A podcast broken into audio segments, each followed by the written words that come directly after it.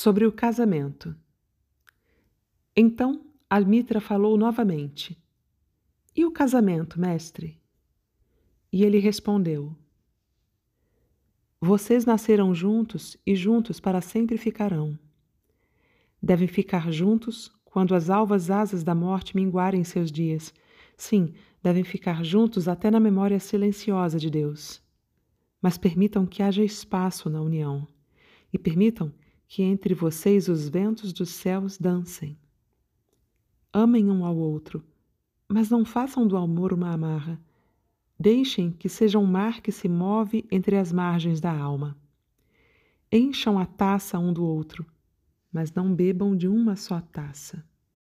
Deem um ao outro o pão, mas não comam da mesma fatia.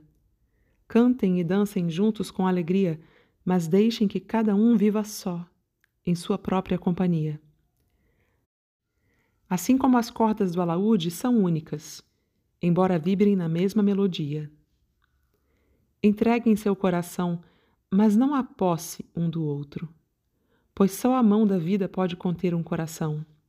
E vivam juntos, mas não tão juntos, pois os pilares do tempo foram feitos separados, e o cipreste nunca cresce à sombra do carvalho.